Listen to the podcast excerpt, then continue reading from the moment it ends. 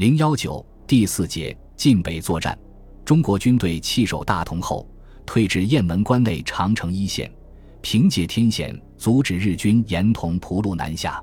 南京军委会见华北形势危急，在第二期作战指导计划中再次强调，要确保山东、山西两战略要地固守晋北，以待增援部队之到来。第二战区的主要任务是于吉宁、绥远县节节抵抗。阻敌西进，以主力固守雁门关、平型关县阵地，另以机动部队在平型关外及富平一带山地为根据，见机袭击晋北方面及沿平汉线南下敌之侧背。为增强晋北抗战力量，特令陈其霞率空军四个中队支援晋省作战，以朱德为司令的第十八集团军也划归第二战区指挥。根据军委会的指示。第二战区也确定了自己的作战方针，本军以利用山地歼灭敌人之目的，以主力配置于天镇、杨高、广陵、灵丘、平型关各地区，以一部控制于大同、浑源、应县附近，以策应各方之战斗，相机移转攻势。此时中日双方在晋北的态势大致如下：第二战区集结的军队有六个集团军，约二十万兵力。日军则以关东军察哈尔兵团及华北方面军第五师团为主力，另外还有部分为满境国军和伪蒙军。山西省地处黄土高原，山岳环绕，形势险峻。东以太行山与鲁省丘陵地带遥遥相对，南以黄河天险及中条山临接河南，可扼控整个黄淮平原。北以外长城及阴山山脉与绥察两省接壤。西临吕梁山及黄河与陕西毗连，省会太原、鄂正太、同蒲两铁路之交点，依山带水，历来是战略重镇。第二战区如能控制该地，不仅便利兵力调动，且可威胁延平汉路南下日军之右侧背，或北府由察哈尔西进日军之左侧背。一旦太原为日军所占，则晋省南北交通联络即告中断。而日军还可保障延平汉路南侵之侧背安全，所以太原成为敌我双方必争之地。九月中旬，关东军察哈尔兵团占领大同后，以独立混成第一旅团进占威远堡，北上攻略绥远；以独立混成第十五旅团沿同蒲路南下，直指太原。华北方面军第五师团由宣化南下，占领玉县。并向晋北广陵攻击，中国驻军凭险抵抗，晋北会战的序幕由此揭开。九月十一日，日军第五师团由玉县、阳原进犯广陵。此前，阎锡山已增派兵力，加强广陵方面的防御，其左右翼军的兵力达六个军，另外还有两个师的预备队。中国守军与日军激战数日，伤亡惨重。汤恩伯部第四二三师师长吕超然壮烈殉国。十四日，广陵失守，奉令前往济南整训。九月十九日、二十两日，日军继续凭借强大火力，先后攻陷中方之白矿村、将军山一带阵地，并于二十一日攻占灵丘。此后，中国军队开始向平型关一带转移。广陵、灵丘作战期间。中国空军也积极配合陆军参战。二十一日，日军飞机至太原上空进行侦察，遭中方两架战机拦截后退回。当天下午，日军轰炸机十四架在八架驱逐机的掩护下空袭太原。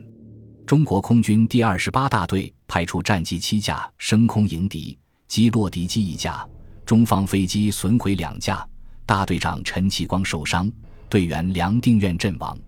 由于战场形势变化，阎锡山对第二战区主力部队重做部署，在沿内长城雁门关至平型关一线构筑起有组织之防线，准备并用火力与攻势转移，以求各个击破来犯之敌。平型关是衡山山脉中一个要隘，衡山山脉的正面是雁门关，纵深达三十公里，山势险峻，是著名的古战场。而其右侧却是宽阔的滹沱河谷，宽达十公里以上。在军事地理上，这条川道是衡山的战役走廊，是横山山脉的军事生命线。这条川道北端的平型关，则是一扇安全门，门被打开，日军就可长驱直入，防御之师只能后撤百余公里，至心口方可立足。为守住平型关，第二战区安排重兵防守，还令中共领导的第十八集团军在侧翼助攻。尽管做了有力部署，但对能否获胜，阎锡山并无多大把握。因为自日军侵入山西以来，战局一再失利，阎已处于不打一仗无法向国人交代的尴尬境地。然而，对这次能否有效阻止日军前进，胸中实无把握。九月二十二日拂晓，日军第五师团先头部队四五千人，在战车数十辆的前导下，开始向平型关正面发起猛攻。中国守军第七十三师第一九七旅奋起阻击，重创敌军。二十三日拂晓，日军在向中方平型关、团城口、狮福沟一带阵地全面进攻。至下午，平型关、团城口进犯之敌被中方部队击退。中方伤团长一人，伤亡营长三人，士兵两千余人。东西跑池一带战况尤为激烈，战斗中中方两个连全部牺牲，双方激战至晚，遂成僵持之局。至二十四日夜晚，防守团城口的中国军队竟多次肉搏，终因伤亡过重，被迫后撤。日军突破防线后，立即准备扩大战果，向纵深攻击。然而，二十五日上午，日军第五师团第二十一旅团第二十一联队之一个大队，却在平型关遭到八路军的伏击，损失惨重。日军因平型关形势危急，立即命令向石家庄转移的第五师团主力返回救援，同时又令察哈尔兵团两个旅团的主力从大同南下，突破内长城防线，直取樊市予以策应。二十六日。第五师团全部三个联队开始向平型关发动总攻，主攻矛头直指平型关西北之迷回村，企图打开一个缺口。中方第六集团军及联合预备军奋力阻击。同日，阎锡山派出中国空军北面支队三架战机，对平型关、蔡家峪一带的日军部队及辎重实施空中打击。二十七日，日军在优势炮。空袭战车的支援下，再次发起猛攻，被中方部队击退。二十八日拂晓，第七集团军总司令傅作义为防日军突破平型关，又派三个步兵团与日军展开肉搏格斗，中方伤亡惨重。此时，日本关东军两个混成旅团又经应县南下，向中方守军第二零三旅及第一零一师之如月口、小石口等阵地发起进攻。中方部队坚决抵抗，一度肉搏，损失其重。